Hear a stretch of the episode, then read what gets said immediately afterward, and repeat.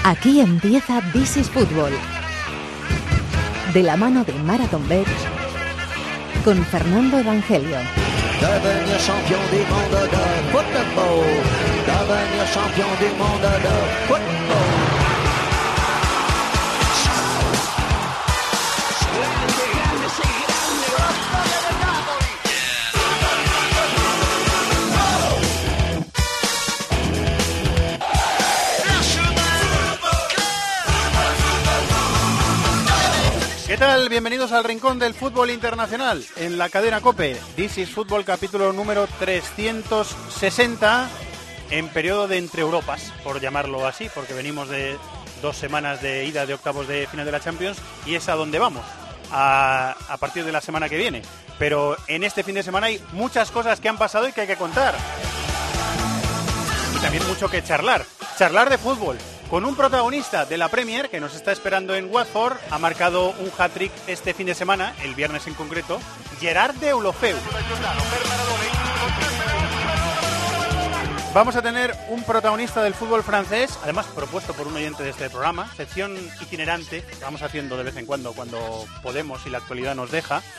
Vamos a escuchar los sonidos eh, con Corrochano al último trampo, en, en el penúltimo tramo de tiempo de juego del domingo, después de la final de la Copa de la Liga que ganó el Manchester City contra el Chelsea por penaltis y que tuvo como protagonista en modo polémico a Kepa Arrizabalaga.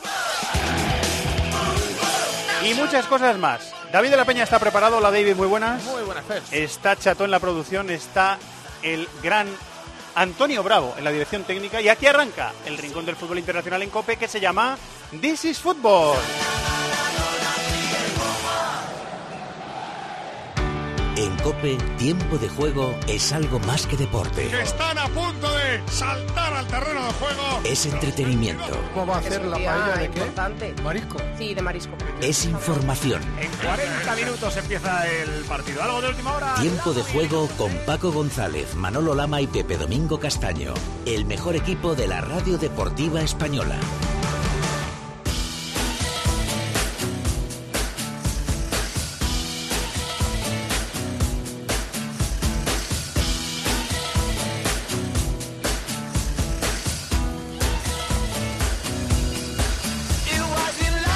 Bueno, enseguida el Manchester United Liverpool, enseguida un protagonista de la Premier, protagonista español. Pero primero hay que contar lo que pasó en el estadio de Wembley, primera final de la temporada en Inglaterra. Manchester, eh, perdón, Manchester United. Manchester City 0, Chelsea 0 después de 120 minutos y el Manchester City ganó en, en los penaltis. Fue el estreno además en España de los compañeros de Dazón, que con Morientes comentando dieron retransmitieron la, la final en YouTube y también en Facebook. Manchester, Dani Gil, compañero, muy buenas, ¿cómo estás? Hola, ¿qué tal? Fernando, muy buenas. ¿Hay alguien en Inglaterra que esté hablando en las últimas horas de fútbol? ¿O no? No, no, la verdad nadie, es que ¿no? No hay nadie. po- poca gente, poca gente, porque después de toda la polémica con, con Kepa, todos los focos eh, se han dirigido hacia allí, todas las portadas de los periódicos de esta mañana eh, señalaban a la polémica entre Mauricio Sarri y Kepa Rizabalaga, así que sin lugar a dudas es, es el tema del día. El tema del día, todo el mundo lo habla, todo el mundo lo comenta. Eh, ¿Qué se dice en las últimas horas en, en la prensa inglesa? ¿De qué lado se ponen? Eh, se, se acepta el argumento de malentendido por parte de los dos? Que los dos dieron esa versión. Dani, tú que estabas en el estadio. Sí, eh, ambos eh, protagonistas eh, dieron la misma versión, se pusieron de acuerdo en que había sido un malentendido, una falta de comunicación, porque Kepa decía que no tenía ningún problema físico y Sarri desde la banda creía que sí, porque habían tenido que entrar en un par de ocasiones las asistencias eh, médicas. Y bueno, desde Inglaterra pues eh, lo que piensan es que Sarri cada vez eh, está perdiendo más poder dentro del vestuario, que es otro síntoma de que los futbolistas cada día le hacen eh, menos caso en ese vestuario y por otra parte también eh, señalan a Kepa como, como responsable de, un gesto feo. Hay algunos aficionados incluso que, decían que, estaría bien que no volviera a jugar con, la camiseta del Chelsea, pero claro, el Chelsea tiene un problema, un problema gordo encima porque tiene la sanción de la FIFA y no podrá fichar previsiblemente hasta 2020, así que no está en condiciones como para desprenderse del portero más caro de la historia, porque no podría fichar a un relevo. Sí, señor, bien apuntado. Eh, además, Dani Gil hizo un trabajo fantástico, como siempre, en zona mixta, y gracias a él escuchamos con Corrochano, en el penúltimo tramo de tiempo de juego del domingo, las valoraciones sobre este asunto, sobre lo que pasó, de David Luis, compañero de Kepa en el Chelsea, y de Otamendi, el rival. Entonces fue más una cosa que no sé comprender porque los dos son gran profesionales y siempre quiere hacer lo mejor para Chelsea. ¿En el vestuario se han hablado Sarri y Kepa o qué ha pasado? Sí, son gran hombres, se hablaron y tranquilo. Algo extraño, ¿no? Creo que nunca nunca me pasó eh, convivir con, con, una situación así, pero bueno, eh, ellos, es su equipo y bueno, tendrán que eh, resolverlo igual que le pasó también en el campo, yo creo que nos pasó a nosotros también en la, en la tele, que nunca habíamos visto algo parecido. Antes de hablar de fútbol, David, ¿quieres decir algo sobre este tema? Bueno, hombre, es una, de las, polémico. es una de las imágenes de la temporada, ¿eh? eh yo, yo, Por la vehemencia también con que se expresan los dos, con el que uno le dice al otro que no, no, que no, que no, que no me voy, y con el que el otro se enfada, tira una botella, se va, luego repiensa y vuelve, o sea, fue todo muy, muy teatralizado delante de todo el mundo que lo estábamos viendo. es que esa es la clave de todo, o sea, la sensación que da es precisamente por lo impactante de las imágenes, yo creo que agrava más lo que sucedió, que en mi opinión eh, es que Kepa eh, en su cabeza y encima dentro de las revoluciones que hay en un momento final de una final, o sea, es que a él le van a cambiar porque eh, su entrenador se piensa que está lesionado. Porque le han visto los calambres. Exacto, porque es que él, sí, sí, que durante el, minuto 28 de la prórroga tienen que entrar las asistencias. Entonces, eh, yo, pienso que Kepa no desobedece una decisión táctica o, técnica del entrenador, sino que él cree que el cambio es porque eh, se piensa que está lesionado y Kepa cree que no está lesionado. ¿Qué ocurre? Que eh, en ese margen eh, no, te da tiempo a, razonar que, joder, que me va a cambiar el entrenador, que voy a dar la sensación de que no me quiero ir, que, la gente va a pensar que es que eh, Sarri quería sacar a Caballero por la tanda de penaltis, no le da tiempo a También la imagen de Caballero al final, como desconcertado, un tipo que tiene tanta experiencia, que ha jugado tanto, es un poco chocante. Exacto. Entonces... Dicho lo cual, a mí lo que me parece también bastante peligroso, lo que comentó eh, Pedrito en, tiempo de juego, es que sea el futbolista quien tiene la última palabra y no el entrenador eh, a la hora de decidir si, abandona el terreno de juego o no. Eh, es algo realmente sorprendente y, que, le, quita, le quita... A ojos de todo el mundo desobedece una orden. Claro, A ojos de todo el mundo. Por, eso te quiero decir, o sea, es que esa es la imagen que ha quedado. Y de hecho, eh, yo he estado esta mañana leyendo la prensa inglesa y se han recogido eh, algunos diarios, a, lo mejor que buscar un poco la polémica, pero se han recogido muchísimos tweets y mensajes en contra de Kepa. de hay, hay exjugadores del Chelsea, mm. eh, John diciendo, Terry, por John Terry y, y hay más, he mm. leído a más exjugadores del Chelsea y Dani diciendo que Kepa no debería jugar más esta temporada. Y eso lo he leído. De, de comentaristas, ¿eh? de exjugadores, no, no de aficionados ni de periodistas. Sí, sí, eh, no solo aficionados, también eh, futbolistas, exfutbolistas en este caso del Chelsea, pero insisto en lo, en lo que remarcaba al inicio de, esta intervención, que al final el Chelsea tiene el problema de la FIFA eh, enfrente y, no va a poder eh, fichar a ningún portero, así que tiene, tiene mala solución. Probablemente en este tipo de casos quien acostumbra a caer antes es el entrenador y lo que me decían hoy compañeros que siguen el día a día de la actualidad del Chelsea es que es que si hay un mal resultado frente al Tottenham en la próxima jornada en Premier League, el futuro de Sarri está, está ya muy contra las cuerdas. Bueno, pues vamos a ver el, futuro inmediato del entrenador del, Chelsea. A mí, David, todo esto me parece un poco injusto porque eh, tenía en la cabeza el equipo el 6-0 de hace poco en el, en el Etihad y para mí el planteamiento de, de Sarri fue muy, muy bueno y además le dio durante muchas fases del partido no solo le dio la razón, sino que le dio la posibilidad de ganar el partido. Puede ser que en la primera parte el equipo no consiguiera salir tanto, pero en la segunda sí, en la segunda tuvo bastantes ocasiones, bueno, unas cuantas ocasiones para poder, para poder marcar. O sea, a mí me gustó el planteamiento. Totalmente de, acuerdo. me pareció muy lógico. Sí, y fue además eh, un Sarri más pragmático, que dijo, vale, eh, me ha dado un par de bofetones Guardiola cuando me he enfrentado con él. Que no suele serlo, ¿verdad? suele ser para un, nada. entrenador muy fiel a su idea. Exactamente, con las ideas muy claras y que... Uh, bueno, yo a lo mejor recuerdo algún Juventus Nápoles que también ha matizado un poquito su idea principal, pero yo creo que en la, en la liga inglesa esto se tiene que hacer más habitualmente porque te enfrentas a equipos con más calidad que tú con más regularidad de lo que hacía el Nápoles en Italia. O sea que esto, lo lógico es hacerlo más habitualmente. Y en una final, bueno, pues es verdad que no fue tanto a, robar la pelota, sino a defender el espacio. Al, Manchester City le costó...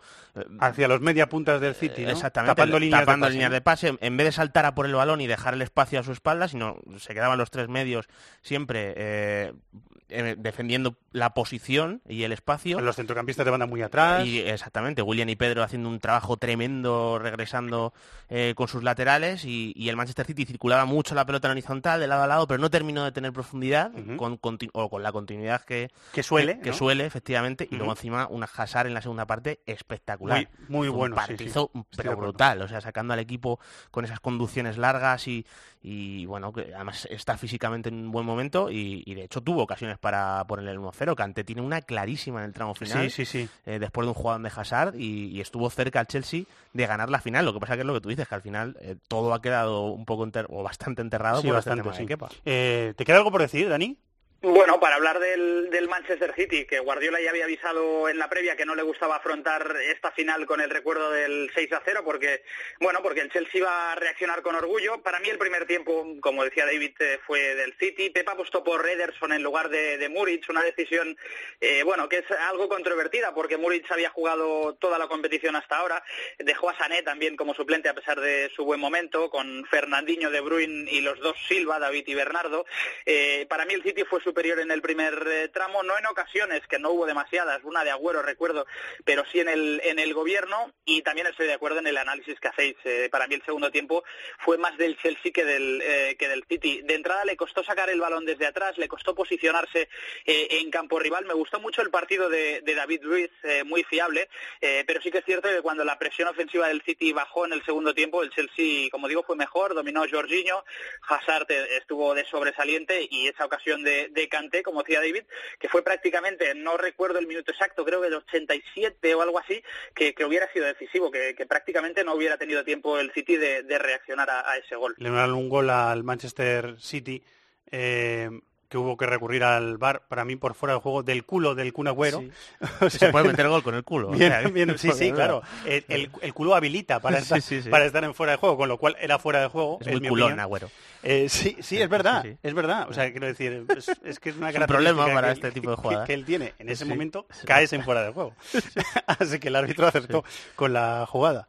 Eh, bueno, y, hubo, por cierto, también una jugada un tanto polémica a favor del, bueno, en, este caso en contra del Chelsea, porque un contraataque que, iba disparado solo Hazard eh, ante, ante Ederson, el, el Linier decidió levantar el banderín, una jugada muy, muy, muy ajustada en la que no entró el VAR, porque ya tomó la decisión el, el colegiado y entendió que era correcta, pero, pero realmente era una acción muy, muy, muy justa. Muy bien, pues eh, muchos detalles comentados de la final de la Copa de la Liga, primer título para el Manchester City y el sexto de la Premier irá a Europa League. Buen trabajo esta semana, Dani. Gracias, un abrazo. Un abrazo fuerte, hasta luego. We're not creative enough and we're not positive enough. It's coming home. It's coming home. It's coming. Football's coming home. Es el gran clásico del fútbol inglés, pero esta vez decepcionó. El duelo entre el Manchester United y Liverpool terminó con cuatro lesionados, entre ellos Ander Herrera y Juan Mata, y cero goles. Con ese punto el Liverpool se queda como líder, pero con solo uno de ventaja sobre el City, y el United pierde la cuarta plaza con el Arsenal, que ganó 2-0 al Southampton. Además, el Tottenham perdió 2-1 en campo del Barley y volvió a desperdiciar otra oportunidad de quedarse muy cerca de pelear por la liga. Ayoce aportó un gol a la victoria del Newcastle, un 2-0 sobre el Huddersfield. Ganaron West Ham y Crystal Palace. Hubo empate a uno entre Bournemouth y Wolves. Y Gerard de Ulofeu se marcó un hat-trick en la goleada del Watford en campo del Cardiff, 1-5.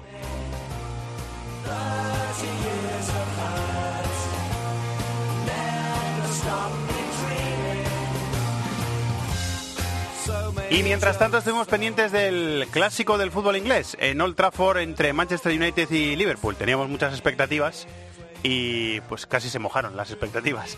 Guillo compañero, hola, muy buenas, ¿cómo, cómo estás? ¿Qué tal? Muy buenas. Eh, lo comentaste, ¿no? ¿Te tocó comentarlo en la tele? A mí me gustó el partido.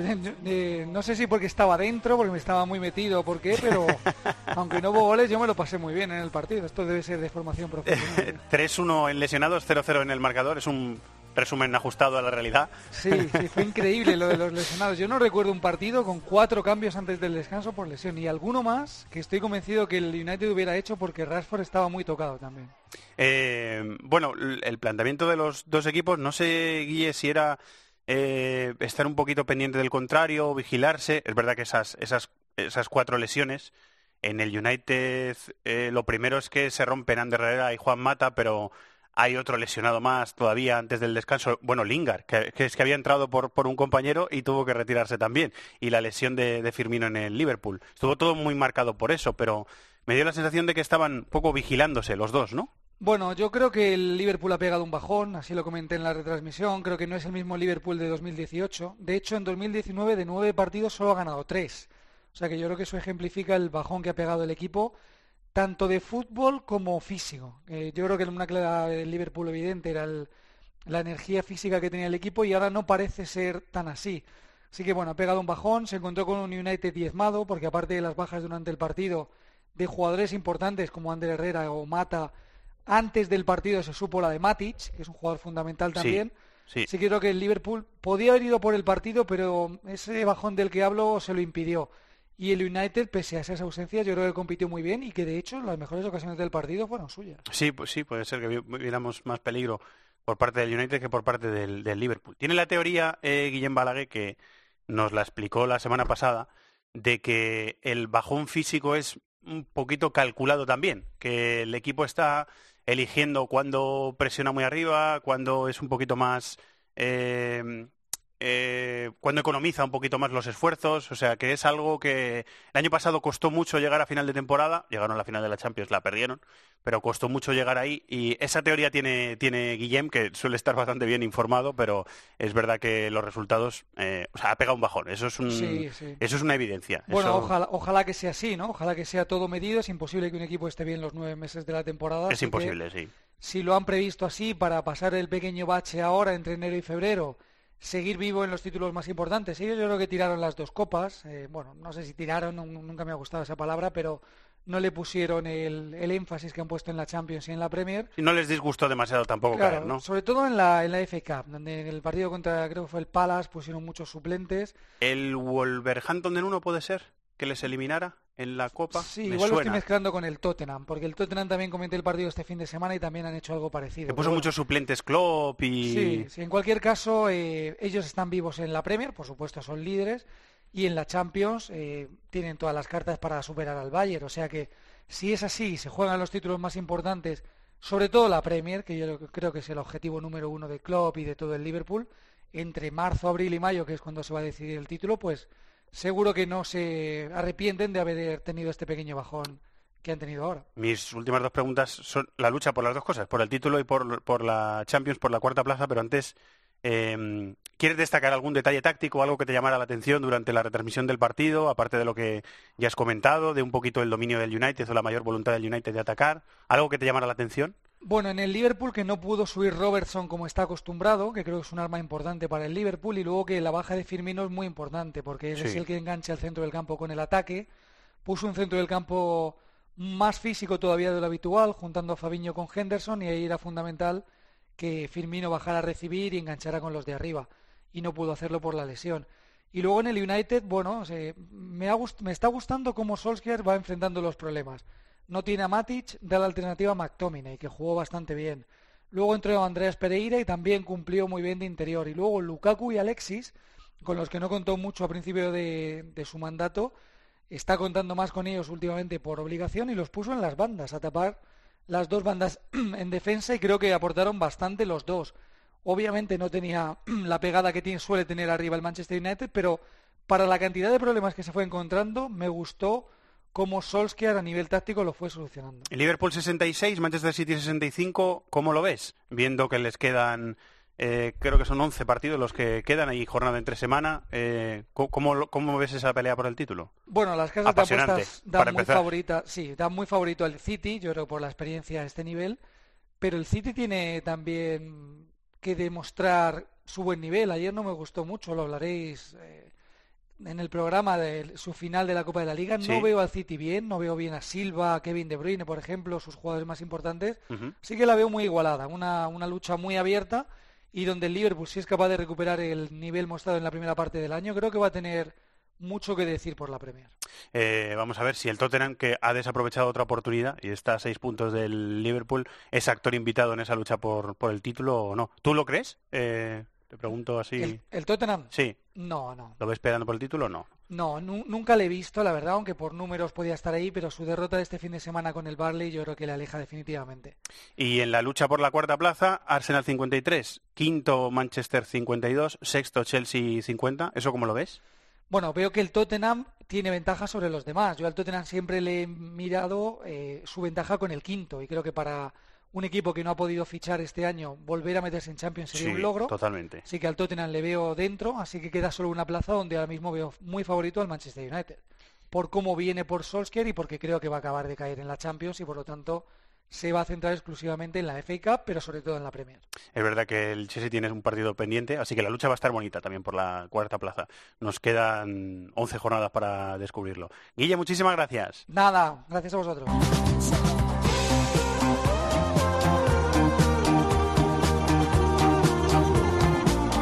Pasión por el fútbol internacional. This is Fútbol en COPE.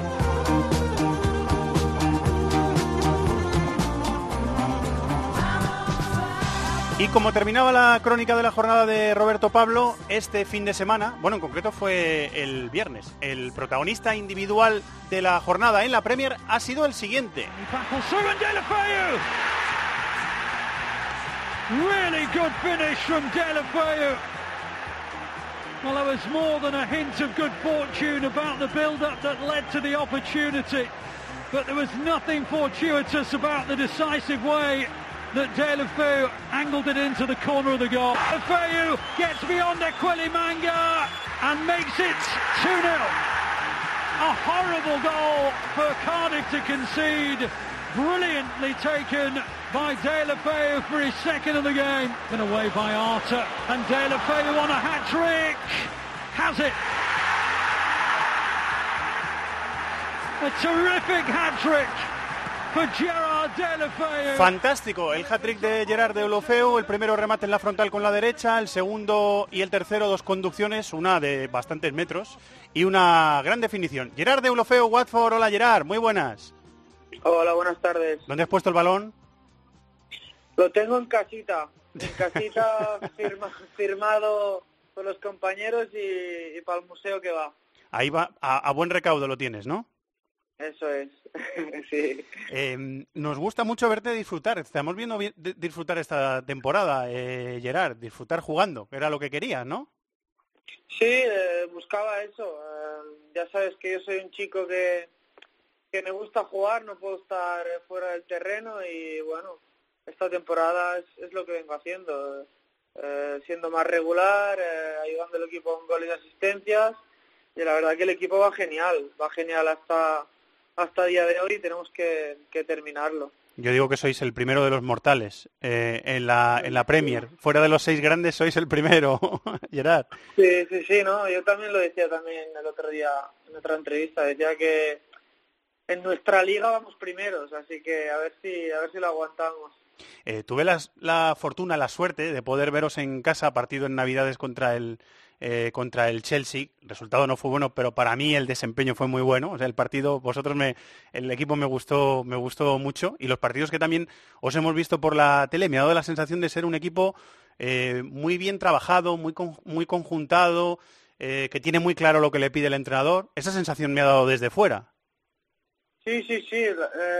desde los primeros partidos ya el equipo eh, salió muy bien, ganamos los cuatro, los cuatro primeros, ganamos, perdona, y, la verdad que toda la temporada muy, muy regular y, y lo dicho, eh, dentro de nuestras posibilidades eh, estamos séptimos, estamos en, en cuartos de final de FA Cup y, y ahí seguimos. Sabemos también que en los últimos dos tres meses se puede perder todo lo que has hecho durante toda la temporada, así que apretar ahora que también vienen partidos contra los grandes, que es cuando también se tiene que demostrar. Lo de la Copa es muy bonito porque es un eh, trofeo con mucha historia, con mucha solera ahí en, en Inglaterra y supongo que los aficionados os lo dirán mucho. Pero ¿te han recordado estos días alguna vez, os han recordado alguna vez que el equipo jugó UEFA hace 25 años, Gerard?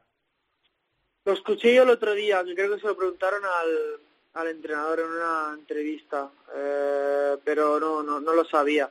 Pero sí, hace hace mucho tiempo, hace no mucho jugaron unas semifinales también, pero pero Watford ya sabéis que bueno, no es un equipo no es un equipo que, que suele estar en Europa o en, finales de, de FA Cup y bueno.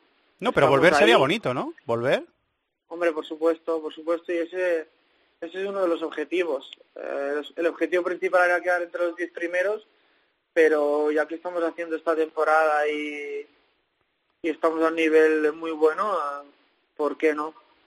Eh, una de las cosas que a mí me ha dado la sensación, nos ha dado la sensación esta temporada es que contra hay ciertos partidos contra los grandes que aunque eh, los hayáis perdido, que algunos los habéis perdido, eh, habéis puesto en problemas al, al, rival. El partido ha estado bien planteado y ha habido, ha habido pelea. Eh, ¿Hay visita Anfield esta semana y tenéis claro el plan de juego de nuevo? Sí, ¿no?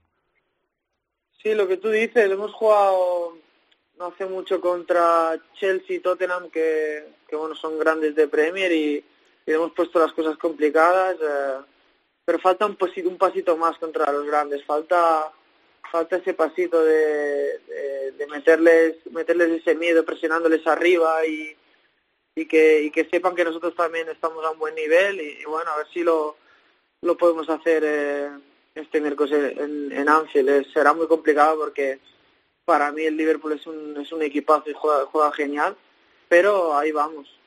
Está un poquito más, eh, no sé si decir eh, calmado, menos, menos agresivo, tira menos de físico o, o ha bajado un poquito el, el, Liverpool en las últimas fechas. ¿Te da la selección? ¿Te, te da la sensación, perdón? Gerard, o no? No, ¿sabes lo que pasa? Que son muchos partidos aquí. Son muchos partidos y ellos están, si no me equivoco, en tres competiciones aún. Y bueno, la verdad que es una barbaridad. Con el, con el Boxing Day aquí en, en Inglaterra, yo creo que muchos equipos están sufriendo la cantidad de partidos. Pero, pero bueno, igual para ellos seguir el ritmo de, del City de Pep eh, para mí es una, una barbaridad. Así que a ver, a ver qué pasa al final. Aparte de vuestros objetivos eh, particulares, es que vais a ser, eh, podéis serlo, jueces de la Liga y jueces de la lucha por la Champions, porque esta semana es Anfield, después dentro de poquito es el Etihad contra el Manchester City, después dentro de no mucho, después de lo de, de, lo de la Copa, es Old Trafford contra el United, y en la penúltima jornada Chelsea Stanford Bridge, o sea que podéis ser jueces de y Arsenal también. En casa podéis ser jueces de casi todo por arriba, ¿no? Eso espero, eso espero y, y, ganando para nosotros, o sea que tenemos partidos muy complicados, eh, lo sabemos, pero pero bueno, lo importante es que tampoco no, no se juntan eh, partidos consecutivos contra contra grandes, siempre siempre viene uno contra un grande y y otro contra un equipo que, que está bueno que está por debajo que no es grande entonces así que vamos a vamos a lucharlo que, que queda poquito y, y, está yendo todo muy bien ¿Qué dices David? Eh, Gerard eh, te está poniendo gracia de delantero ahora muchas veces al lado de Dini estás eh, en primera división sí. haciendo las mejores cifras de tu carrera estamos viendo una nueva versión de, de Lofeu ¿te ves te ves ahí cómodo jugando en punta? Sí nueva posición desde desde el principio de esta temporada ya me, me lo avisó el entrenador que, que iba a jugar ahí desde, desde el primer partido, eh, porque él sabe que soy que soy rápido, voy bien a, a los espacios eh, y aquí en Premier hay, hay mucho espacio, hay mucha contra y bueno, está funcionando. También tenemos las características de, de Troy, que es un delantero más de área, de aguantar balón, de, de balón largo y bueno, yo también me aprovecho de, de estas segundas jugadas como el primer gol y, y está, está saliendo bien, me, me compenetro bien con él y, y, la verdad que el equipo lo, lo está notando. Les voy a pedir disculpas por la expresión a los eh, oyentes de este programa. Es que no he encontrado una mejor forma de hacer esta pregunta. ¿Troy Dini es el puto amo?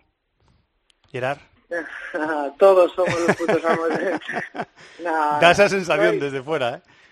No, Troy es nuestro capitán, eh, lleva muchos muchos años en el Watford y, lleva muchísimos goles. Entonces, con, con los goles y con sus partidos ha ganado ese respeto y, la verdad que, que, estamos muy muy contentos. Este año yo creo que está haciendo un muy buen año, eh, pero tenemos que acabar, así que así que todos todos somos genios. El, carácter también, ¿no? Contagia, ¿no? Debe contagiar. Sí, sí, sí, tiene un carácter ganador, eh, igual que igual que todos los todos los ingleses, eh, pero pero todos es el equipo entero. el entrenador lo, lo está llevando lo está llevando genial y, y bueno Así que estamos, estamos todos muy contentos, la verdad. Recuerdo que te, hicimos una entrevista hace unas temporadas, cuando estabas en el, en el Everton, antes de volver a la etapa del, del Barça, y nos hablaste con mucha franqueza de, la relación con, con, Roberto Martínez. A veces te enfadabas, que querías jugar más y de la relación eh, especial también en lo positivo que tenías con, con él. ¿Cómo es la relación con, con Javi, con Javi Gracia, con el Mister? Muy buena, muy buena hay un compañero que siempre me dice que mi relación es eh, de amor y odio, ¿sabes? Con Javi, porque, porque yo también soy un poquito especial y me gusta jugar todos los minutos y, bueno, a veces uno se enfada cuando lo sacan, pero bueno, estoy muy contento porque me da mucha mucha confianza y, sobre todo porque el equipo está yendo bien y por supuesto yo ayudando al equipo que, al final es lo es lo que quiero pero pero sí es, es muy buena y él es un él es un entrenador que con su, con su carácter domina muy bien al equipo. Pero eres papá, me han dicho que estás más centradito. Ahora estás un poquito más, calmado, mejor. ¿Sí? ¿Sí? sí, sí, La niña hace, hace dos añitos en abril y bueno, ya desde hace desde hace mucho tiempo estoy centradito. Uno ve las cosas de otra forma, ¿no, Gerard? Uno ve las cosas de otra forma ahora. Sí, sí, sí, no. Clarísimo. ¿Cuál es el entrenador que más te ha marcado en lo que llevas de carrera, Gerard? Eh, todos todos en, en pequeños detalles, eh, todos, no te puedo decir uno, uno en, en, concreto. Eh, bueno, de todo se aprende, ¿no? Supongo que de todo se aprende. Sí, sí, es. Mm. Eh, tengo que preguntarte por Kepa, porque ha dado la vuelta al mundo la imagen de este fin de semana de los últimos minutos de la prórroga en Wembley, la final de la Copa de la Liga entre Chelsea y Manchester City, que en los últimos minutos, después de haber tenido unos calambres durante esa prórroga, le piden Sarri y Gianfranco Sola a Kepa que, le dé paso al portero suplente, a, Caballero, y, que, y Kepa se niega, dice que no, que no, que de verdad que está bien. Fue un malentendido, han dicho los dos. Tú has sido, conoces a Kepa perfectamente, has sido compañero suyo en la, en la sub-21. ¿Cómo lo has visto todo esto, Gerard?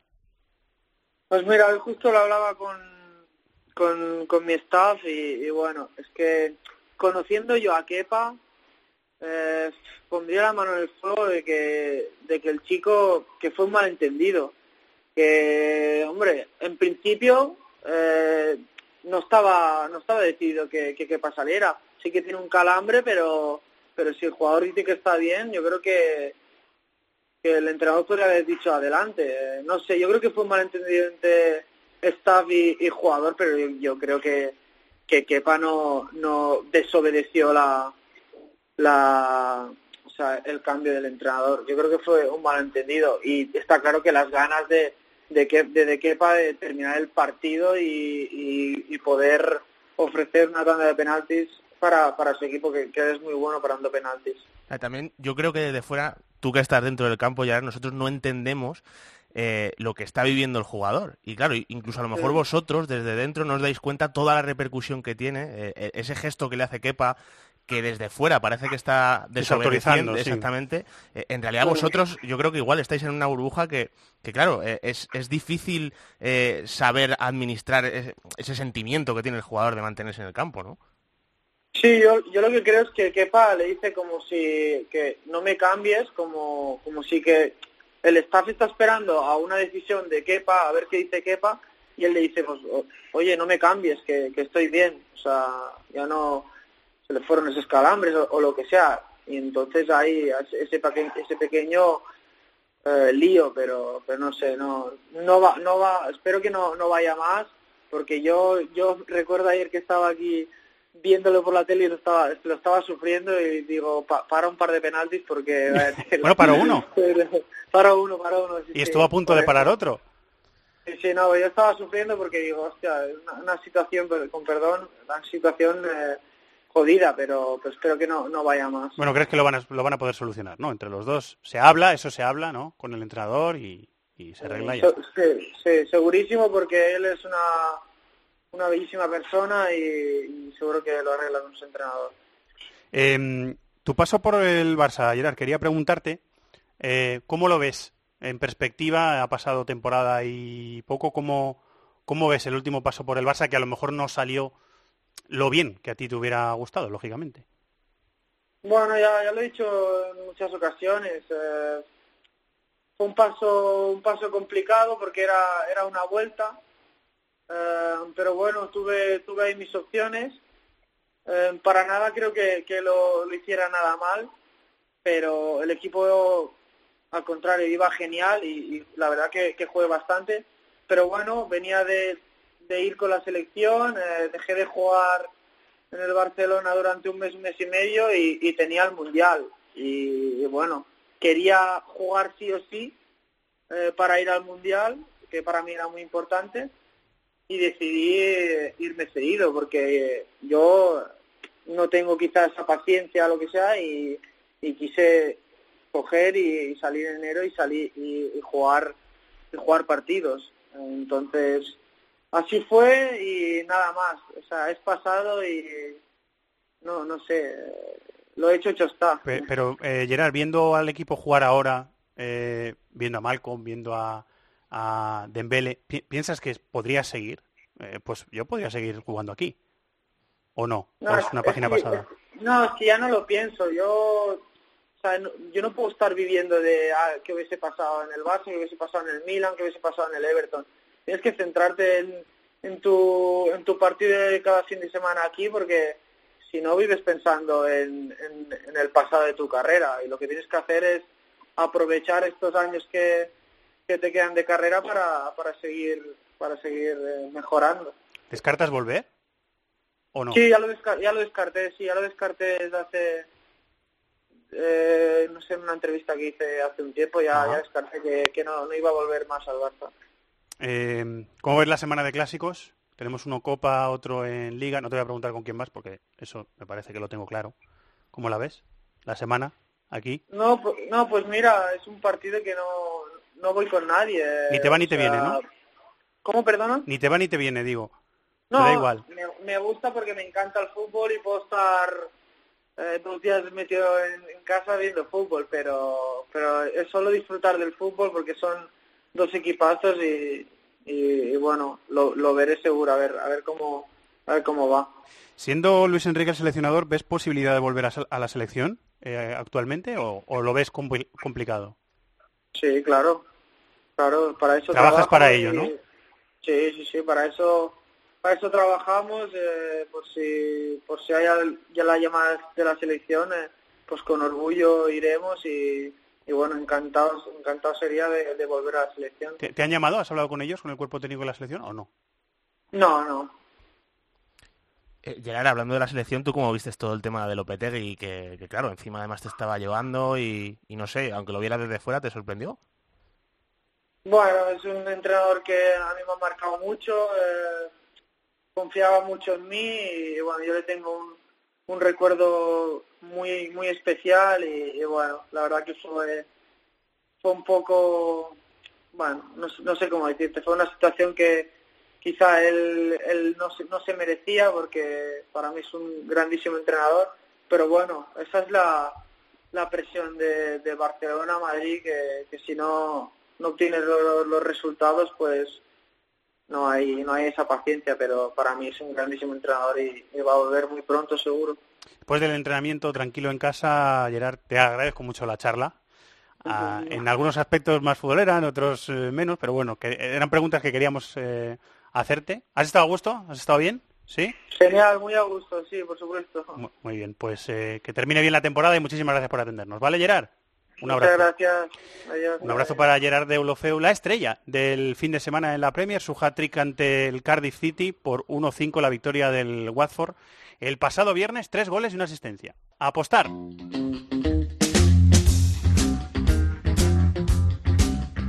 De la mano de Marathon Bet. This is Football.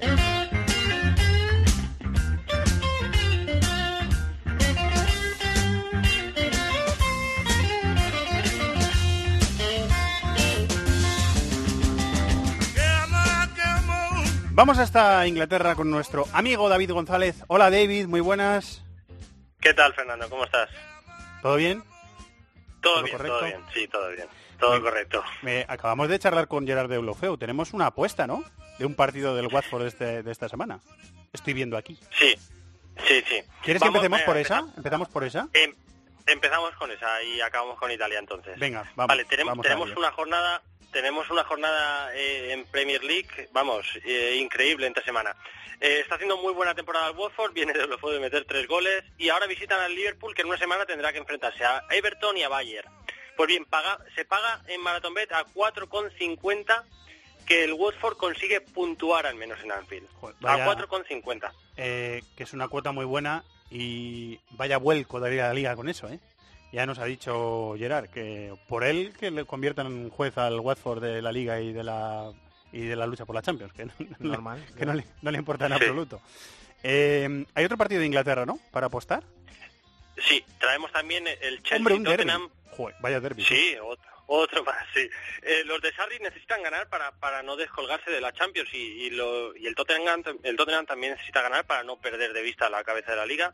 Pero bueno, vamos a apostar per- por el empate. El empate se paga a Muy bien. 3,70. 3,70, vale. Buena cuota también. Y para terminar Italia me has dicho, ¿no? Sí, vamos con el- la Copa, con el Lazio Milán. eh, dos grandes buscan su puesto en la final de Copa. El Lazio estuvo hace dos años, el Milán el año pasado. Y vienen de rachas muy distintas. Tres victorias lleva el Milán y tres derrotas llevan, lleva el Lazio. Bien, pues en Marathon Bet vamos a barrer para casa en esta ocasión y vamos con la victoria local. Se paga a 2,63. Muy bien, pues están las tres apuestas hechas. Muchas gracias, David. Un abrazo. Muchas gracias, un abrazo. Porque siempre decimos, la suerte está echada. Cuotas sujetas a cambios. Para mayores de 18 años hay que jugar con responsabilidad.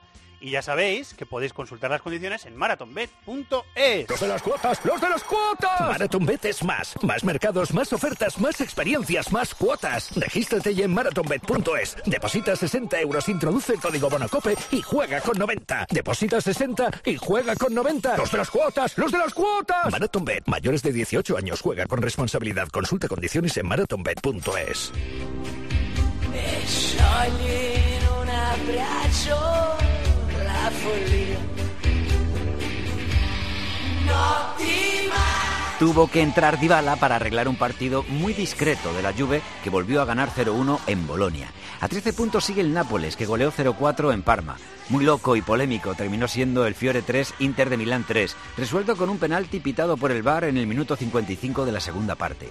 El Milán ganó 3-0 al Empoli. Ganaron la Roma, el Torino y la Sampdoria. Terminó 1-1 el Sassuolo Spal y 0-0 el Chievo Genoa.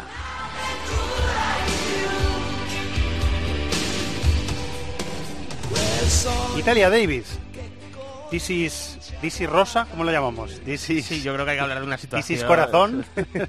eh, Tif Deluxe. eh, Tif Deluxe. Sí, Deluxe, naranja. sí. Tif naranja, escribe fino, como decía, como- como decía el Tif anuncio. rosa. Vamos a hablar de Eh, Icardi, Sí, de Wanda. Sí, po- porque yo creo que es una situación que, que futbolísticamente además eh, tiene una trascendencia Le está tremenda afectando al Inter. En, en lo que acaba en el final de temporada, porque es que el Inter se está jugando En, en un tramo decisivo. ir a la Liga de Campeones exactamente y bueno, se está jugando ganar la Europa League también o pelear la Europa League Es por lo verdad, menos, o sea es que está en los octavos de final y evidentemente eh, no puede contar con yo creo que es su mejor jugador, es un jugador más resolutivo, ¿no? Y y la situación es muy delicada porque ¿Qué ha el- pasado? el, jugador Buena está pregunta, bueno ¿no? pues eh, eh, realmente no se sabe de forma eh, eh, cristalina, ¿no? O sea, porque Si es el no que se- da el paso de apartarse Exacto, o si bueno, es el club el que le dice... el- el- él, él da el primer paso, Exacto. parece, ¿no? Lo que, desde luego, el detonante es que le quitan la capitanía. O sea, llega el, club y eh, pues hace semana y media aproximadamente, si no me equivoco, antes del partido de ida contra el Rapid de Viena eh, en Europa League, o sea, hace un par de semanas, eh, pues pone publica que Handanovic va a ser el nuevo capitán del equipo y, que Icardi evidentemente va a dejar de serlo. Y ahí es donde él dice, pues dejo de jugar. Exactamente. Y no voy convocado. claro, lo Me habéis convocado, pero no voy. Exactamente, exactamente. Y no viaja y desde entonces eh, Icardi no juega con, con el equipo y, bueno, eh, evidentemente es una situación eh, delicada porque después sale Luciano Spalletti en rueda de prensa y tampoco deja claro eh, si es una decisión suya. Hay cosas que está claro que no puede decir. realmente él dice que está convocado y que Icardi no va al partido de, Europa League de ida contra el Rapid de Viena. y entonces a, a, raíz de ahí empiezan a salir muchas informaciones y casi todas apuntan a que todo el detonante es que Icardi no quiere renovar su contrato. Que además yo he estado leyendo cosas que no me terminan de cuadrar demasiado, porque eh, Icardi tiene contrato hasta 2021 y tiene una cláusula de rescisión para clubes extranjeros de 110 millones de euros. O sea, si la Juve quiere comprar a Icardi no puede ejercer esa cláusula, eh, no puede pagar esa cláusula, pero si el Barcelona o el Real Madrid que quisieran hacerlo, o un club de la Premier, sí puede hacerlo. Entonces, eh, desde Italia está llegando una información eh, que el club pretende bajar esa cláusula hasta los 80 millones. Para poder venderle. para poder venderle, pero yo entiendo que esto es a raíz de que se haya provocado esta polémica. Sí. Porque lo lógico es que previamente... Pensando que por esa cantidad no lo van a vender. Claro, pero bueno, puedes llegar a un acuerdo si tú quieres venderle, ¿no? O sea, bajando un poco el precio o lo que sea. Entonces, eh, yo entiendo que... A lo mejor lo que quiere el club, estoy, estoy hablando en voz, estoy pensando en voz alta, a lo mejor lo que quiere el club es que quede claro que esa, esa cantidad de rescisión o la paga, el, eh, o sea, que, no se va Icardi porque quiera el club, sino que se va Icardi porque quiere Icardi, de cara a los aficionados del Inter. Sí, que se haya filtrado ¿eh? esto de que la cláusula va a ser más baja. Eh, puede ser. Estoy pensando en voz alta. Pero bueno, se está liando bastante en Italia. Además, el otro día en un programa de debate, eh, Wanda Nara se encaró con Casano, con Antonio Casano, que es que tampoco tiene, es su pareja, pero eso en lo profesional es eh, lo de menos, aunque puede influir, eh, pero es su representante y sí, sí. no tiene la representante eh, reina de la diplomacia mundial, tampoco por decirlo Icardi. ¿no? no, y bueno, a ver. Eso tampoco ayuda. ¿Sabes qué pasa también? Que este tema, evidentemente, los portales ahí en Italia lo están aprovechando mucho, mucho porque seguro que les están dando mucho tráfico y hay muchas informaciones hasta, el, hasta que, que, esto puede provocar la separación de Wanda, Nara, eh, Wanda con Icardi, ¿no? Eh, que ya veremos qué acaba sucediendo. lo último que ha salido es que Wanda, desde luego, defendió a muerte a Icardi en, el, en este programa se llama Tikitaka, en este programa de, eh, de tertulia italiano, ¿no? Que, bueno, el, chiringuito allí, ¿no? Que, eh, el, chiringuito. y, y Casano, pues, eh, se enfrentó con ella y le dijo que lo que tiene que hacer Icardi es centrarse, que el Inter se está jugando mucho, etcétera, etcétera. Lo que pasa que ahora mismo la situación es que está sin convocar, está jugando Lautaro Martínez. Un poco surrealista y preocupante para el Inter. Sí, claro. Y para el jugador, el jugador deja de, jugar. O sea, y, y además se gana una imagen si quiere cambiar de club que tampoco le, beneficia mm. mucho. Totalmente. Es cierto, te iba a decir que su imagen tampoco es... No, no era la mejor. La mejor, o sea... Pero, te quiero decir que... Está mejorando por momentos. Exactamente, o sea, si había un club grande que tuviese la duda sobre si es un jugador problemático o no, digamos que esto no termina de ayudar a quitarle a quitarse ese peso, ¿no? Y, así está la cosa. que Muy bien, pues en próximos episodios. Sí, sí, hay que esperar porque, porque tiene pinta de... Icardi no juega desde el 9 de febrero. Es cierto que si se queda sin jugar de aquí a final de temporada, son tres o cuatro meses sin jugar, que bueno, eh, tampoco es tanto, te puedes lesionar y estar tres meses sin jugar, pero sobre todo el problema es que la imagen que está proyectando imagen, es, es, es, bueno, muy, muy preocupante. De hecho, hubo una acción que, que no, no ha tenido mucha trascendencia, pero que, o sea, yo me fijé y lo, he estado mirando y, y, tampoco es que se hayan hecho de, ello muchos medios. Y, y, Politano, cuando marca, no recuerdo si es el 0, el, el 1-2, no, no, me acuerdo exactamente cuál es, pero cuando marca Politano en el Artemio Franchi, se va a la afición del Inter y hace la misma celebración que, que Icardi, llevándose los, las, las manos a las orejas y, Perisic, que llega por detrás, le, agarra del brazo y le dice, pero ¿qué estás haciendo? ¿sabes? Y esto también eh, ha tenido cierta repercusión porque eh, esta reacción de Perisic casi no ha, no ha existido por parte de otros compañeros y se está diciendo en Italia que, no está teniendo el apoyo del, vestuario y es llamativo porque efectivamente si esto quizás sucede, imagínate que a Sergio Ramos, por ejemplo, aquí le pasa esto o eh, a Leo Messi o eh, evidentemente el respaldo del vestuario yo creo que sería inmediato y esto es una cosa que no ha tenido Icardi salvo ese gesto de Perisic el otro día en la celebración y el opuesto de Politano que llama mucho la atención porque suena no sé, como a burla, como yo soy también, sí, sí, como que yo soy aquí ahora el Icardi o algo así, que no le gustó mucho a Perisic porque agarró el brazo de Politano, o sea que un polvorín como no suele, eh, o sea, como suele ser habitual por otra parte en el Inter, que no sorprende tampoco que sucedan estas cosas. No es el vestuario más tranquilo. no, es el club más tranquilo del mundo, pero que desde luego es una situación eh, extrañísima y, que vamos a ver en qué desemboca. Seguiremos informando, que diría pues un clásico. Sí, sí, seguiremos. Seguimos, venga.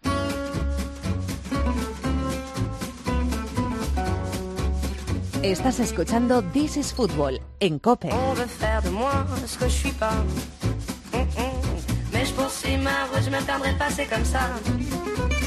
Vouloir à tout prix me changer.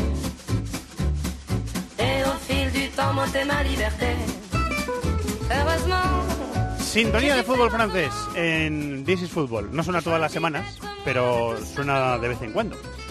Esta temporada hemos estrenado una cosita que nos apetecía hacer aquí en el programa. No la hacemos siempre, la hacemos cuando lo permite el calendario, cuando surgen propuestas chulas de los oyentes o propuestas interesantes de, entrevista. Un oyente se pone en contacto con nosotros en Facebook eh, de This is Football, en el eh, Twitter de This is Football, que es arroba futbolcope, o por mail, y nos dice, oye, que nos apetece, me apetece mucho que entrevistéis a eh, tal tipo o tal tipa que está destacando en, en este sitio fuera de, España y quiero que la entrevistéis. Nos escucha un oyente que se llama Miguel Gallego. Hola Miguel, muy buenas. Hola Fer, ¿qué tal? ¿Qué tal hombre? ¿Cómo estás? ¿Todo bien? Todo bien. ¿Vosotros qué tal? ¿De dónde eres o dónde estás viviendo, Miguel, ahora mismo? Soy de Jaca. De Huesca. Eres de Jaca, de Huesca. ¿Pero vives en Jaca o vives en otro punto de la...? Sí, no, vivo en Jaca. Vives en Jaca, muy bien. ¿Qué, nos escribiste, que nos pediste hace unas semanas, Miguel, al programa? Sí, os escribí para ver si podíais contactar con Pedro Gómez, que es un, es un buen amigo que está trabajando en, como preparador físico en el Lille. ¿Ah, es amigo tuyo? ¿Le conoces? sí, estudiamos juntos. ¡Anda! Es un detalle, es un detalle que se nos había escapado. no lo sabíamos. Bueno. Y, como están haciendo buen año, digo, a ver si lo pueden meter pues en algún programa. Es una entrevista muy interesante y es un eh, extremo, el que me acabas de contar, que vamos a comprobar enseguida, si os conocéis o no os conocéis.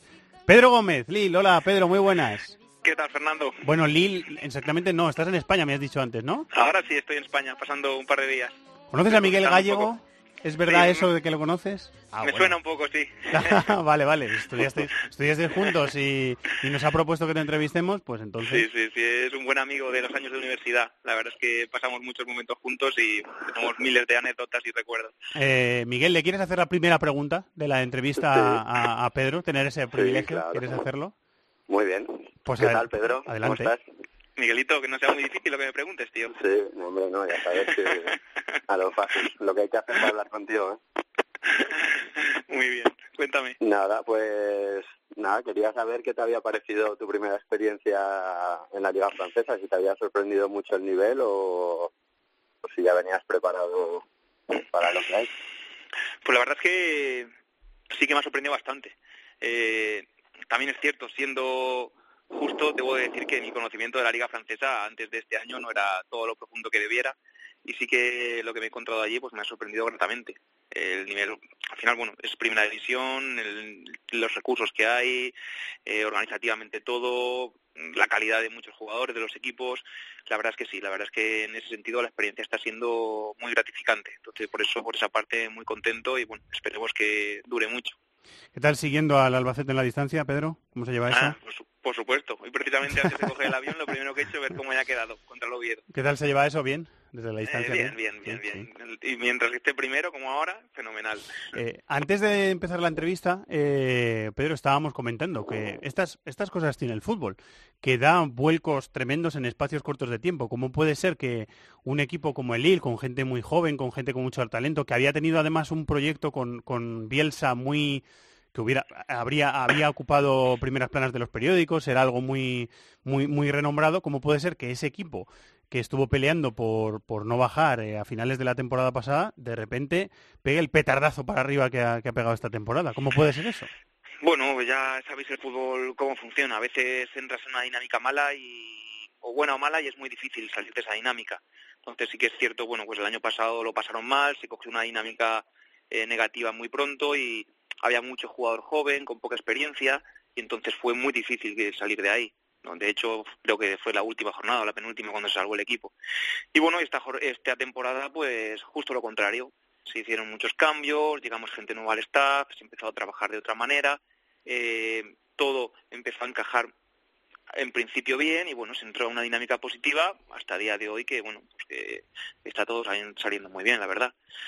¿Cómo llegas y cuándo llegas tú al, club y cómo te surge la oportunidad de llegar al, al Pues mira, fue curioso porque yo el año pasado estaba, trabajando en Cartagena eh, y justo estaba inmerso en, la, en el playoff de ascenso y tres días antes eh, me, llamaron, de, me hicieron una propuesta a través de un, de un amigo común que me, me, comentaron que estaban interesados en cambiar la metodología, que querían incorporar a un preparador físico español y bueno, que si me interesaba la opción. Y bueno, y evidentemente era una acción muy, muy interesante para mí.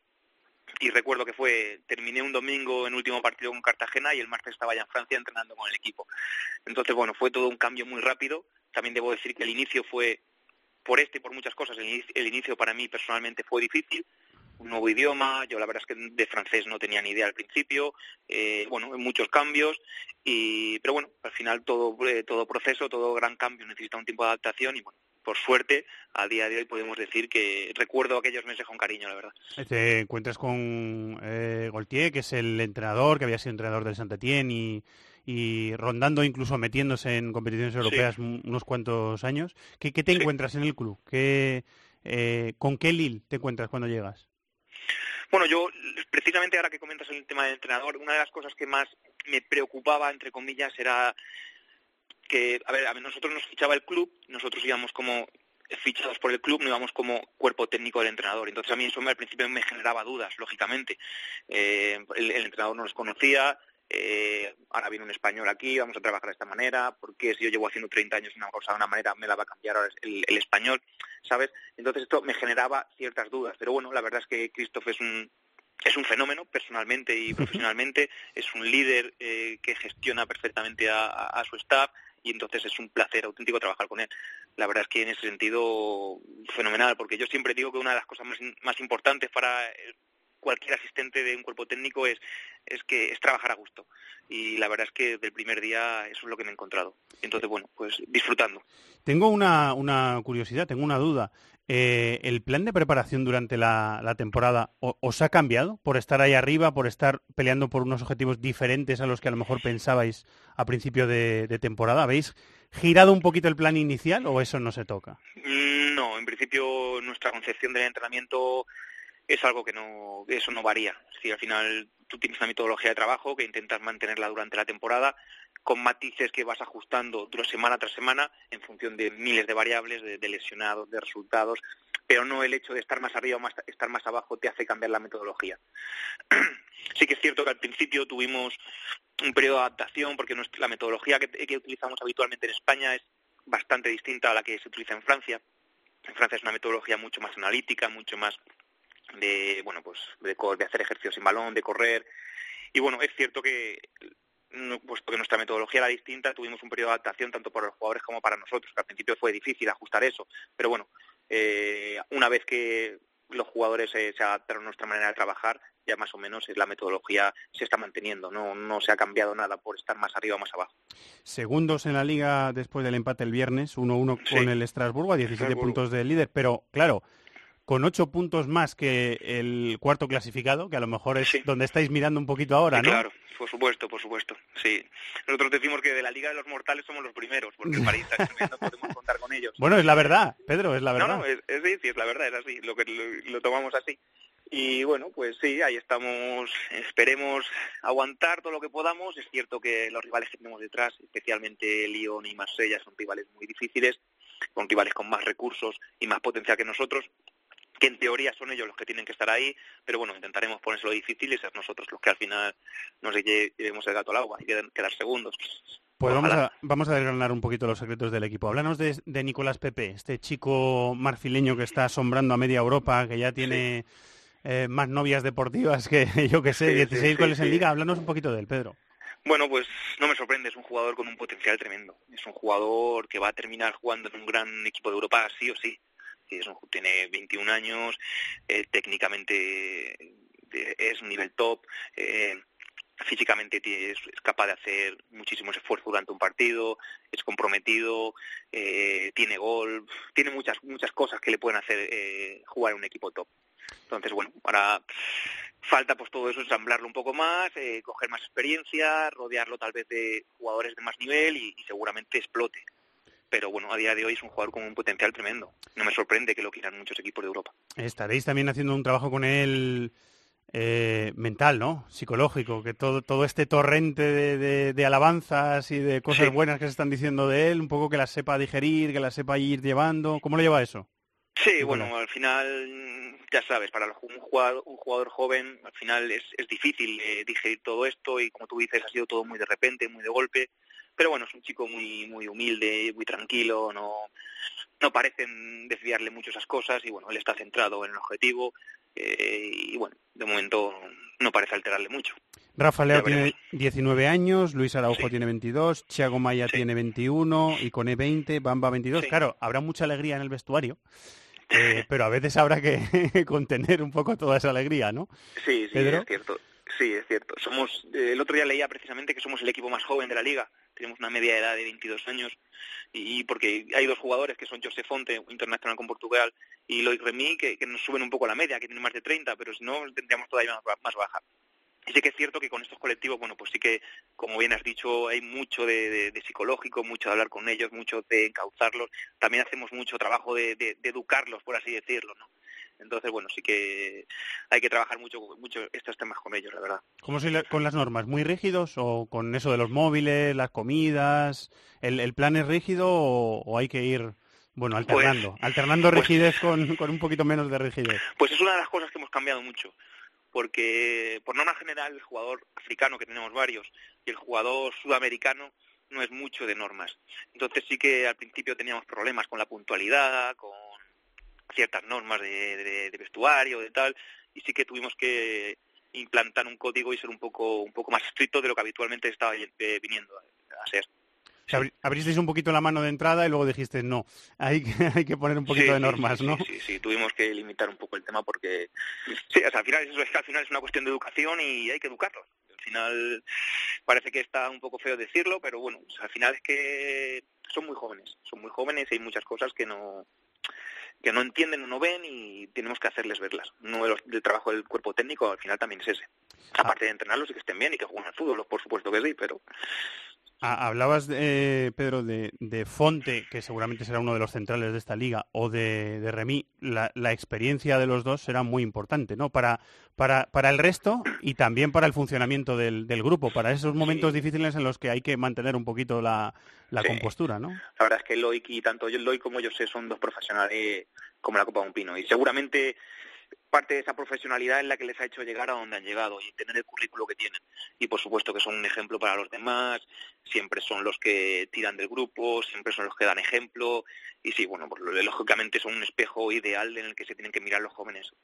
Viene un poquito el calendario duro, ¿no? Porque primero tenéis Dijon, después Saint-Étienne, que es rival directo por la Champions, el Mónaco, que está bastante... Que ha despegado un poco, sí. Que está mal, pero que tiene jugadores muy buenos y que ha despegado. Eh, estoy leyendo que el 13 de abril es eh, recibir al PSG, que será un partido señalado en rojo, ¿no? Sí, sí. A ver, si hubieran podido ganar la liga ya el 13 de abril y tranquilos. Estáis pensando en eso, ¿no? Estáis pensando en eso. Eh, sí, también tenemos que ir a Lyon, que va a ser ahí un duelo directo. Sí, bueno, la verdad es que hay partidos difíciles. Esta liga es muy igualada, muy, muy igualada, quitando al París. Esta liga hay mucha igualdad, te puede ganar cualquiera. Parece que es un tópico decirlo, pero aquí en Francia es así. Y bueno, eh, son 12 partidos todavía y vamos a tener que sufrir mucho y, bueno, y sacar muchos puntos todavía, sí. ¿Os alivia haber caído en las copas? ¿Es mejor eso para centrarse un poquito en el objetivo de la liga? Bueno, a, mí yo siempre digo que a mí me gusta estar lo más lejos posible en todas las competiciones. Además, la Copa de Francia es una competición con, con mucha solera allí, es una competición, la verdad es que muy bonita para el aficionado y a mí la verdad es que sobre todo esa me dio pena eh, quedar caer eliminados. Pero bueno, sí, puestos a sacar lecturas positivas, siempre hay que sacar una lectura positiva de todo, pues sí, es cierto que tenemos ahora las semanas más limpias, eh, podemos gestionar mejor los esfuerzos de la gente y bueno, pues sí que desde ese punto de vista sí que más aliviados, pero bueno. Eh, tres preguntas rápidas que me quedan por hacerte, eh, Pedro. La primera es, em, ¿hasta dónde ves llegando al PSG en Champions? Tú los tienes cerca, les estás viendo. Eh, seguro que viste también lo que pasó en lo que pasó en el Trafford, el partido de Manchester. ¿Hasta dónde los, los ves? Bueno, pues Champions ya sabes que al final el nivel es muy alto y es muy difícil eh, vaticinar dónde vaya un equipo, pero bueno, lo que está clarísimo y todo el mundo ve es que el potencial, el potencial del París es tremendo. El nivel al que está rindiendo, por ejemplo, Mbappé, Neymar antes de la lesión, eh, tiene un potencial tremendo, entonces puede llegar a cualquier a cualquier a cualquier punto.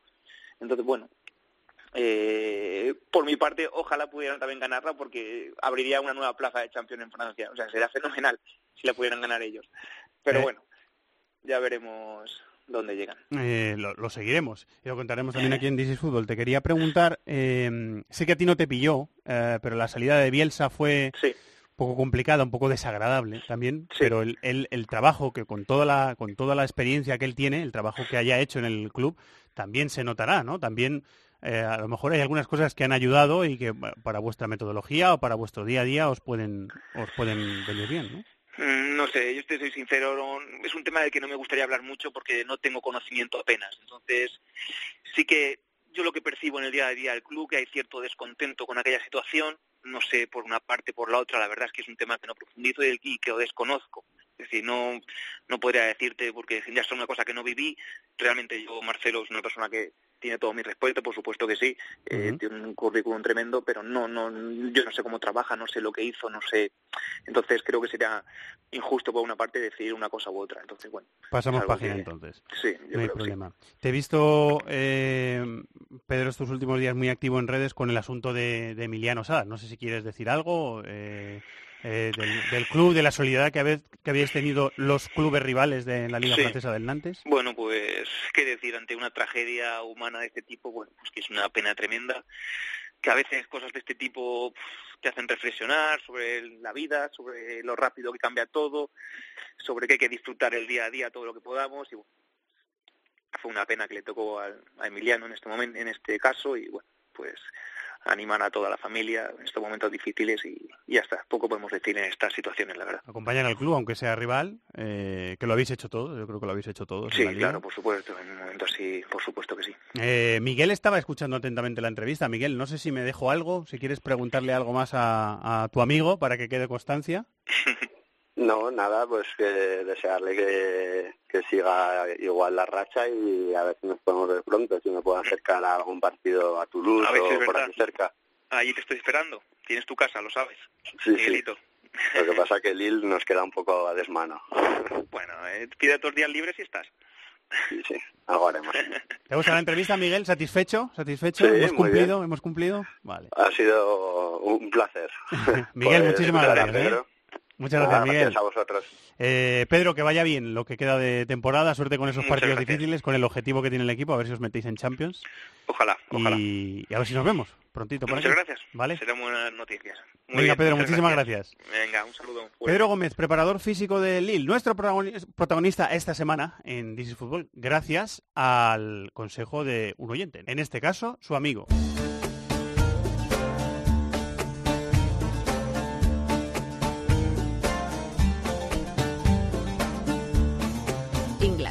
Italia, Alemania, competiciones europeas, Sudamérica, África, Asia, Oceanía. Todo el fútbol del mundo cabe en cope.es.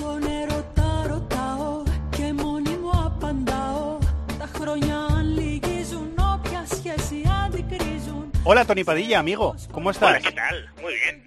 ¿Me vas a hablar de Grecia y su fútbol? Sí, sí, sí, sí, toca, toca hablar. Bueno, de hecho yo creo que obviamente siempre hay mil, noticias, ¿no? Pero este año podemos tener una noticia muy importante en dos países tan cercanos y tan lejanos como son Grecia y Turquía. Y es eh, sorpresa por los campeones de liga que podríamos decir inesperados a, mirando el palmarés, pero que tiene lógica viendo la realidad, que es el PAOK de Salónica en Grecia y el Istanbul Basaksehir en Turquía. Recordemos que el Istanbul Basaksehir no ha ganado nunca ningún título en Turquía, va líder, pero es que tiene detrás mucho apoyo político. Un día hablaremos de ello. Pero ahora te quería hablar más de Grecia, el caso del PAOK, aprovechando que se jugaba este fin de semana uno de los derbis más calientes del mundo, que es el gran derby de, Salónica, el PAOK contra el Aris. El Aris, PAOK Aris. Sí, partidazo. ¿Ha, podido terminar el partido? Primera pregunta.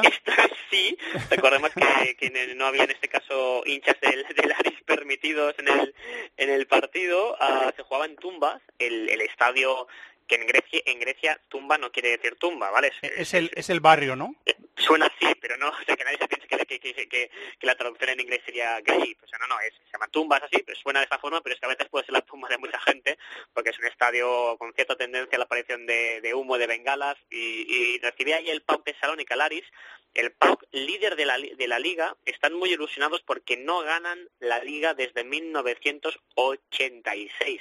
Ha llovido mucho. De hecho, estamos hablando de que la segunda ciudad más importante de Grecia, que es Salónica, ah, no consigue ver a su equipo un equipo de Salónica campeón de liga desde ese año, desde el 86. O sea que desde entonces el dominio siempre de Panathinaikos, de Olympiacos, de AEK Atenas y un año que se le ocurrió ganar la liga al, modesto Larisa en los 80, que, fue el último equipo fuera de los tres grandes que fue capaz de ser campeón de liga.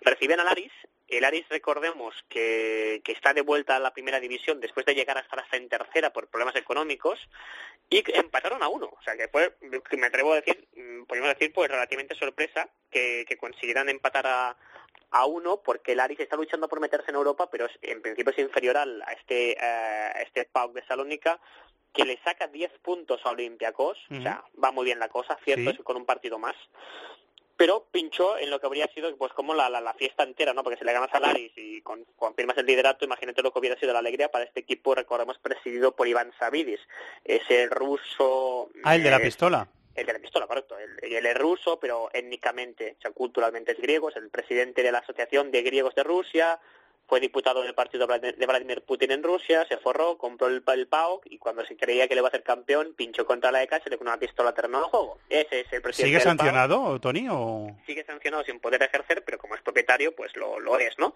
Y el, y el y al final, pues mira, pues el, al final le saca siete puntos el PAOK Olympiacos, porque veo que Olympiacos ha ganado 5-1 al, al OFI de Creta este lunes, pero también es significativa siempre la presencia de futbolistas españoles.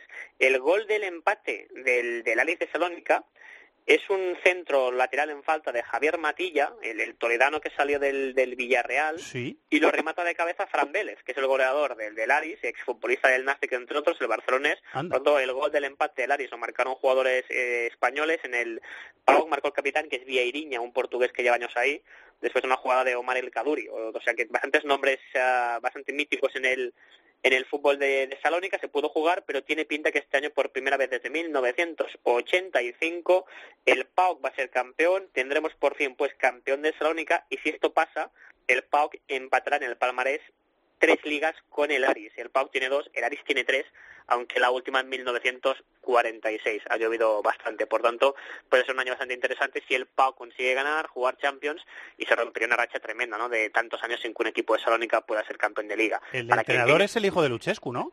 Correcto, Rafa Luchescu, que recordemos que hizo muy buen trabajo en el Dinamo de, de Bucarest, un muy buen entrenador, está haciendo un trabajo muy muy bueno ahí. El año pasado yo estaba, ha habido paciencia con, con él y la verdad que tiene muy buena plantilla. El, el Pau, que en principio debería ser campeón fácil, mientras que el entrenador del Aris de Salónica, Sabas Pantelidis, un entrenador en este, en este caso también muy experimentado de equipos muy modestos, que acabó en el Aris, está haciendo este año y está haciendo bastante bastante buen buen trabajo. Si alguien se lo pregunta, por cierto, que hay gente con memoria, Salónica históricamente tenía tres equipos. El tercero es el mítico Irak, el, perdón, el, eh, el, el de Salónica, que es incluso el más viejo de los tres. pero eh, está realmente está realmente muy mal. Está ahora mismo jugando en lo que es la tercera división eh, griega por problemas económicos, pero ¿sabes qué pasa? Que el entrenador también es español. es José Manuel Roca, un hombre ah, que salió de, correcto, que estaba en el fútbol base del, del Madrid como, como futbolista, que jugó entre otros equipos en el, en el Sabadell, por ejemplo, se retiró en Grecia como futbolista y se ha quedado ahí entrenando. O sea que siempre españoles conectados con el fútbol griego. Muy bien, para terminar esta sección de fútbol griego voy a decir el nombre entero del PAOK. es que lo tengo delante. Atletico Somateo Pantesalónicos Atléticos Omilos Constantino Pulitón el Constantinopolón, que es de Constantinopla, el nombre de Istambul en griego, porque recordemos que el PAOK lo fundan a griegos que son expulsados de la actual Istambul cuando, en los años 20 y cuando son expulsados después de la guerra greco-turca que se produce en los años 20, estos refugiados fundan en Salónica un, un, equipo. O sea, es muy habitual en el hubo más de un millón de refugiados, más de un millón de griegos que llevaban eh, siglos y siglos viviendo en lo que ahora es Turquía, acabaron expulsados y muchos de estos aficionados, eh, perdón, estos refugiados fundaron sus clubes y por eso muchos tienen la letra K, que se refiere a Constantinopla. Clubes fundados por refugiados, el PAOK, por ejemplo, el AEK de Atenas, por ejemplo, el Panionios, por ejemplo, eh, hay, más casos, el Ergotelis de Creta también es formado por refugiados, cuando es, muy habitual, incluso hoy en día, a las familias de, refugiados de la antigua Asia Menor de Constantinopla se siguen relacionando entre ellas y fue uno de los grandes eh, dramas que marcó la historia contemporánea de Grecia. ¿Cómo se aprende con Tony? Eh? Una pasada. una pasada, una pasada. es una enciclopedia. De hecho, quien quiera buscar en YouTube, que busque una eliminatoria de UEFA hace unos 10 años, Besiktas PAOK, que fue un partido muy, muy emocionante, porque el PAOK jugó por primera vez un partido oficial en Istambul, o sea, en Constantinopla, en la ciudad de sus fundadores.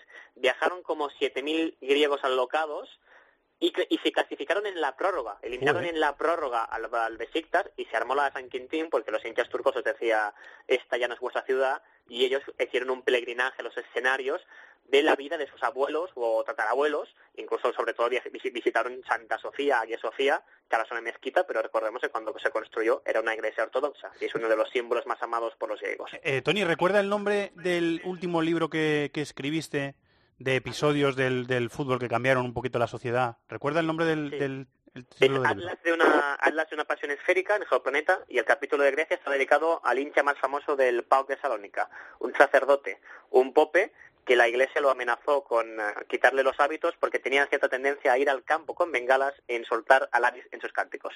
El sacerdote, el pope. Atlas de una pasión esférica. Pues escucha, lo voy a volver a leer esta semana porque me has despertado ganas de volver a leerlo. el retorno al libro siempre es un buen retorno. Me lo, voy a leer esta semana otra vez. Tony, muchísimas gracias, amigo. Un abrazo. Siempre es un placer. ¡Los de las cuotas! ¡Los de las cuotas! MarathonBet es más. Más mercados, más ofertas, más experiencias, más cuotas. Regístrate ya en marathonbet.es. Deposita 60 euros, introduce el código Bonacope y juega con 90. Deposita 60 y juega con 90. ¡Los de las cuotas! ¡Los de las cuotas! MarathonBet. Mayores de 18 años. Juega con responsabilidad. Consulta condiciones en marathonbet.es.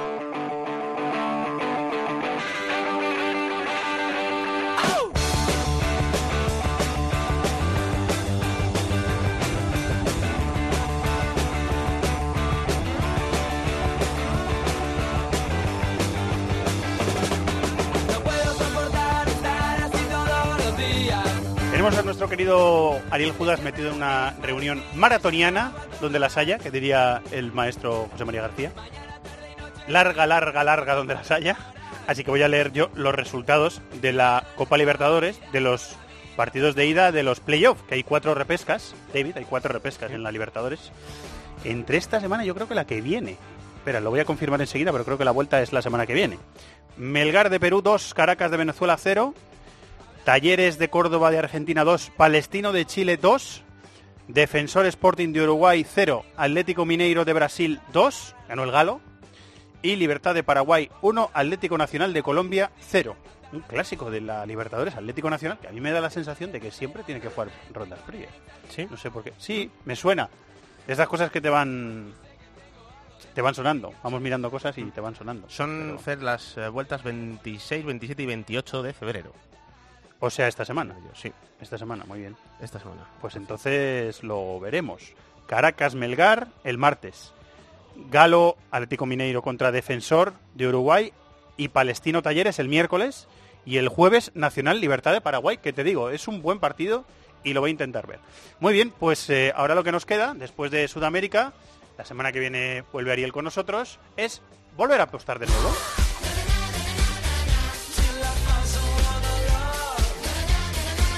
El momento que tres miembros de este programa, David, Fernando y Antonio, esperan con anhelo, esperan que llegue para poder toda la semana esperando esto. echar a la suerte, ¿no? ¿Se decía no se decía? Hoy, más que suerte. nunca, a la suerte. ¿Sí? Hoy sí, hoy sí, porque me habéis, me Oye, habéis, me habéis apuntado lo que habéis Me apostado. avisó un oyente que acerté la apuesta de la semana pasada. No me digas. A pesar de que era arriesgada. Era 0-2 al descanso en un partido que no recuerdo. Fíjate la acumulación de cosas. Sí, Pero por eso, por eso tú eres el director del programa. Pero Lorenzo nosotros- Manchado, nuestro querido amigo eh, entrenador que es oyente, me dijo, oye, que acertaste. Digo, pues estas ideas que Pues uno tengo- que sabe. Es que eh, a veces estoy inspirado. Estoy inspirado, me Sí. vienen, me vienen las cosas. Y mira, bravo cómo se ríe. El inspirado. Bueno, pues a ver si vuelvo a estar inspirado. Voy yo, voy yo. Tú, por favor. Tottenham primero. Arsenal, Derby del norte de Londres. Empate a uno. Voy a estar. Ah, es verdad, tú vas. Sí. Tú vas. Voy a ver en directo Vas si a ganamos intentar- esa apuesta. Vas a intentar verlo. Y marcar un gol si van 1-0 para que tú ganes esa apuesta. Alentar. Marcar un gol tú, no te Sí, van a sí, dejar. Sí, porque le va a alentar. con- claro, Sí, eso, sí, pues sí. claro. Porque el aliento Claro. de Chatón no es un aliento cualquiera. Espera, o espérate que no me meta ahí. en- que- Eso no, en radio ¿Eh? eso suena medio regular, ¿eh? Lo mismo, lo mismo me uno, veis, siete con veinte, ¿no? lo mismo me veis en la tele ahí. Eso cogí- me cogen los. Pero, sí, pero no, pero siempre dentro de No la hagan legalidad. mucho- no hagan mucho el loco, por Eso acaso. es. Lo intentaré. David, ¿cuál es tu apuesta? Mi esta apuesta semana? es eh, que al descanso Nápoles y Juventus van a ir 1-1. Oye, ¿Eh? Es que te, te he copiado la tuya de la el riesgo, ¿Te gusta el riesgo? sí, voy a- ¿Cuánto se paga eso? 7,80. Y Pues- la de Chato, la de Chato es Yo voy a apostar, kamikaze, o la- la- yo voy a apostar también a los empates. Me gustan los empates de esta semana. Sí, Mönchengladbach. Bayern de Múnich, un- el mejor partido de la Bundesliga eh, de la próxima jornada. Y eso se paga 16 a 1. O sea, 2-2, resultado final. Final, resultado final, empate a 2. Y si apostamos los tres, ¿qué? Pues eso se paga a 899 euros por euro apostado. Se puede poner un eurito y, oye, si te toca, te toca. Y ahora, amigo mío, la suerte está echada. ¿Verdad que sí? Cu- sujetas a cambios. Para mayores de 18 años hay que jugar con responsabilidad y podéis consultar condiciones en marathonbet.es. Los de las cuotas, los de las cuotas. MarathonBet es más. Más mercados, más ofertas, más experiencias, más cuotas. Regístrate ya en marathonbet.es. Deposita 60 euros, introduce el código Bonacope y juega con 90. Deposita 60 y juega con 90. Los de las cuotas, los de las cuotas. MarathonBet, mayores de 18 años, juega con responsabilidad. Consulta condiciones en marathonbet.es. Muy bien, después de esta valoración eh, que hemos hecho, Deportivo. mientras sonaba la, la publicidad, valoración a micrófono cerrado, afortunadamente vamos a por la agenda, ¿no? Vamos a la agenda, es lo que toca. Primero la canción. Primero la canción. A ver si, a ver si la conocéis. Vamos allá. La actualidad. Esto es en directo. Eso es en directo. O sea, fue anoche, Eso. domingo de madrugada. Eso es. Que se celebraron. Es Oscar. el marido de Irina Shayk, Sí, en efecto. Un actor reconocido Con internacionalmente. Lady Gaga. Con Lady Gaga, que iba muy guapa. Cantando Lady Shallow. Gaga. Sí, para rara que es a veces. No, pero en- y en la película, te digo una cosa, no, No he visto vi. la película, ¿eh? No la he visto, el tráiler.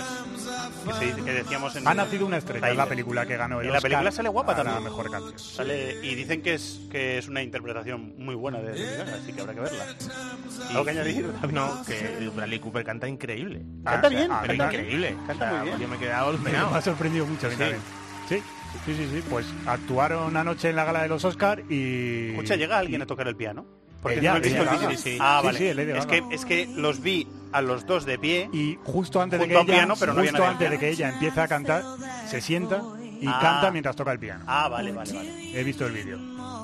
Pues- aquí no, aquí no suena piano, ¿verdad, Bravo? De momento no hay piano. Ella, Ah, sí. ella, ella, ella está tocando el piano.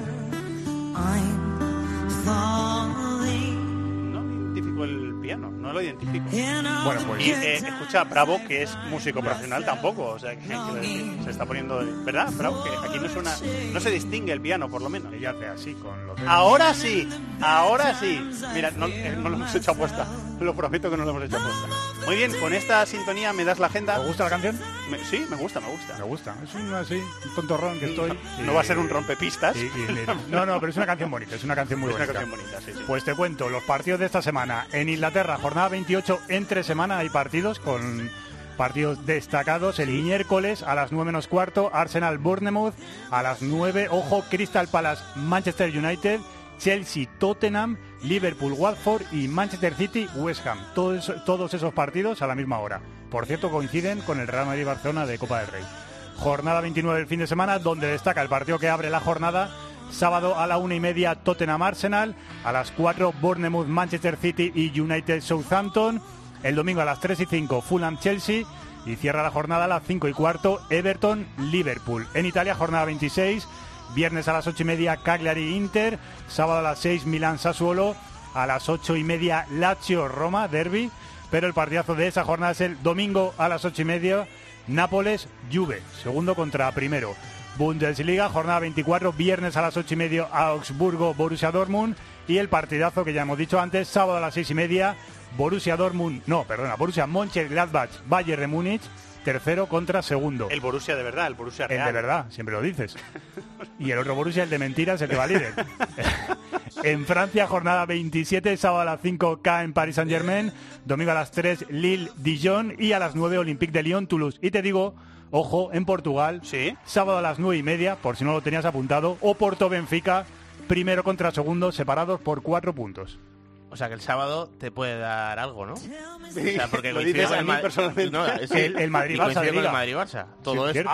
todo, Ah, lo gordo. Bueno, eh, visto desde mi prisma, o sea, visto una punto Van a pasar de ti, ¿no? egoísta, Evangelio no va a existir. O sea, ne- a- ahí en la esquina de la mesa del estudio Bien, P de, de- de la cadena COPE aquí en Madrid, no va a haber nadie. Bien visto. No va a haber nadie, va a haber un fantasma.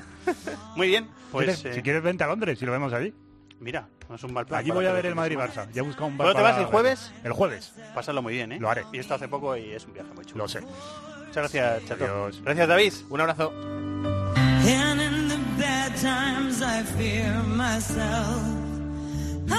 Llega Hernández a este estudio y terminamos la grabación del programa. Muchas gracias a Antonio Bravo en la dirección técnica, a Chato en la producción y a todos vosotros por estar ahí. Durante toda la semana, programación deportiva aquí en COPE.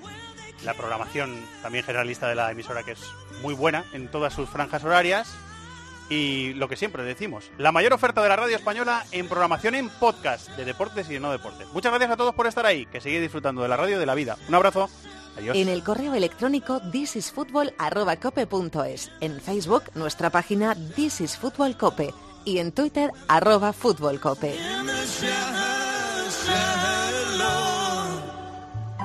In the sha sha la la la la. In the sha shallow, we're far from the shallow now.